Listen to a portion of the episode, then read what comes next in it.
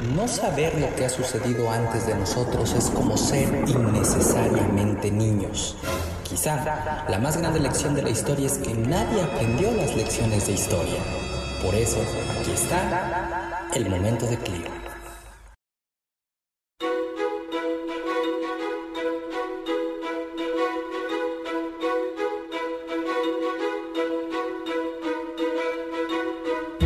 Una triste aventura medieval movilizó a miles de niños europeos para liberar Jerusalén.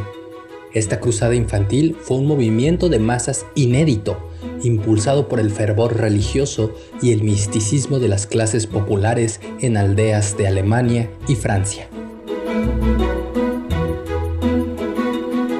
La mayoría de los niños murieron o acabaron vendidos como esclavos en una triste epopeya que inspiró al escritor francés Marcel Schwab su extraordinaria novela La Cruzada de los Niños.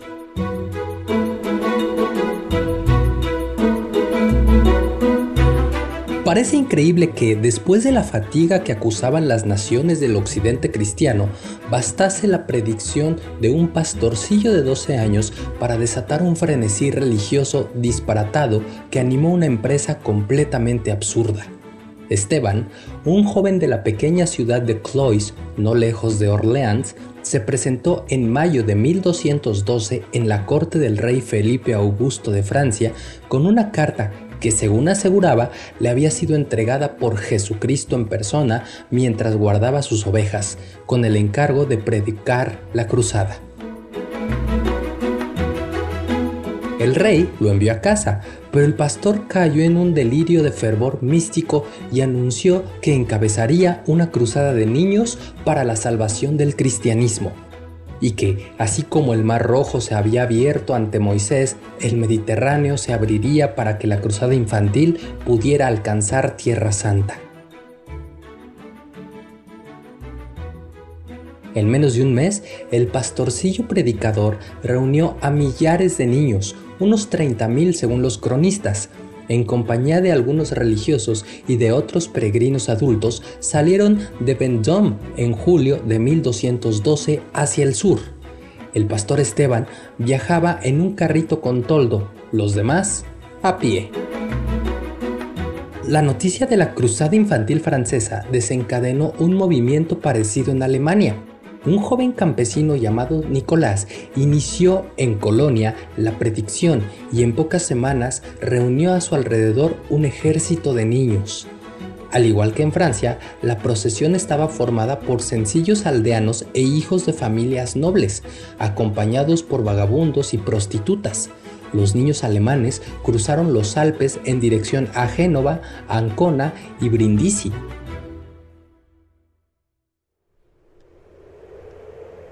Es fácil comprender que unos niños, en su ignorancia y afán de aventuras, se dejasen arrastrar a semejante empresa.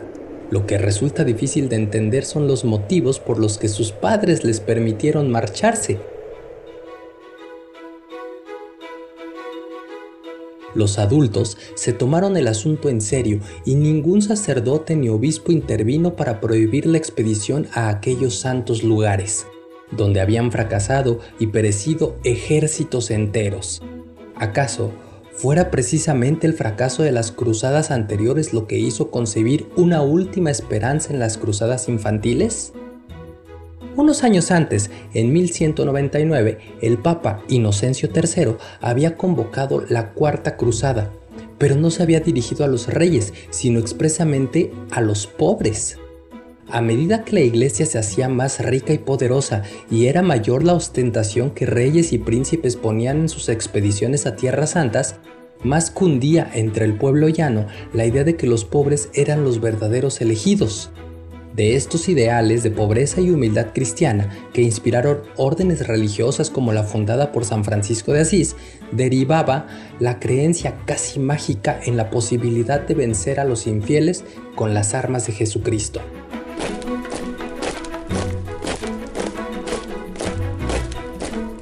¿No había dicho él mismo, dejad que los niños se acerquen a mí, pues de ellos es el reino de los cielos?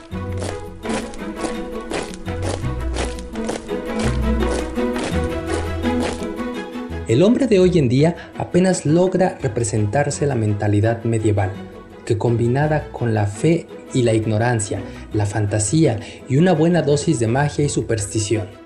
La mayoría de los protagonistas de aquellos infelices cruzados partieron con el permiso y la bendición de sus padres, Solo cuando un pequeño grupo de niños llegó a Roma y logró ser recibido por el Papa Inocencio, éste les explicó con toda cordialidad, pero firme, que eran demasiado jóvenes para ir a una cruzada y los animó a regresar. Pero para entonces ya había ocurrido la desgracia.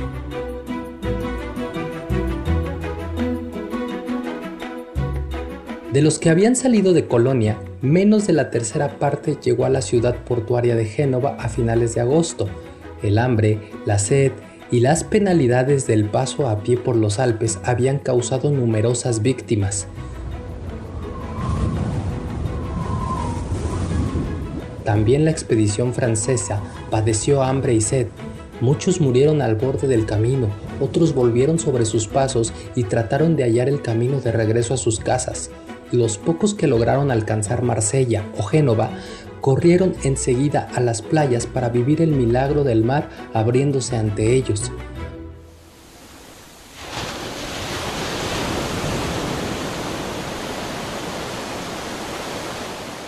Al comprobar que no sucedía tal cosa, su decepción fue inmensa. Algunos pensaron que habían sido engañados por Esteban y volvieron a sus hogares, pero muchos acudían todos los días a la orilla del mar en espera de que se cumpliese el prodigio anunciado. Algo parecido ocurrió a la cruzada alemana encabezada por Nicolás. Algunos de sus miembros continuaron hasta Brindisi y ahí encontraron barcos dispuestos a llevarles a Tierra Santa. Otros, en especial las niñas, se quedaron en Italia por temor a las penalidades del regreso. Muy pocos consiguieron volver a las regiones del Rin. Los padres de los niños que habían perecido en el camino después de haber creído en las promesas celestiales clamaron venganza terrenal y el padre de Nicolás fue preso y ahorcado. Aparentemente, los niños franceses tuvieron más suerte en Marsella. Al cabo de varios días, y como el mar insistía en no querer abrirse, dos mercaderes marselleses se declararon dispuestos a transportarlos sin cobrar, para mayor gloria de Dios. Esteban aceptó la oferta y los dos mercaderes, Hugo el Hierro y Guillermo el Cerdo, fletaron siete barcos y zarparon. Pasaron 18 años antes de que se volviese a tener noticia de lo que había sucedido a sus pasajeros. En 1230, un sacerdote que regresaba a Francia procedente de Oriente contó cómo acompañó a la expedición de Esteban Dos de los siete barcos se habían estrellado contra las rocas durante una tormenta en la isla de San Pedro al suroeste de Cerdeña, y todos sus ocupantes se habían ahogado. En cuanto a los niños de los otros cinco barcos, fueron llevados a Argel por los mercaderes y vendidos como esclavos. Los que no encontraron comprador en Argel fueron conducidos a Alejandría, donde se cotizaban mejor los esclavos francos. La mayoría fue adquirida por el gobernador egipcio para que trabajasen en sus fincas. En total, según el sacerdote, debían sobrevivir aún unos 700. Algunos de ellos quedaron libres en el año de 1229, cuando el emperador Federico II firmó un tratado con el sultán Malik al-Kamil, pero muchos continuaron siendo esclavos hasta su muerte.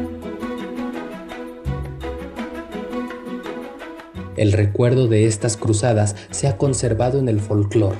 Medio siglo después de tan terrible desenlace, comenzó a circular la leyenda del músico que encantaba a los niños con su flauta. Años más tarde fue convertido en encantador de ratas. Este es el origen del cuento del flautista de Hamelin, que recuerda el trágico episodio de la época de las cruzadas. Esto fue El Momento de Clio, escrito y narrado por Rey Barça.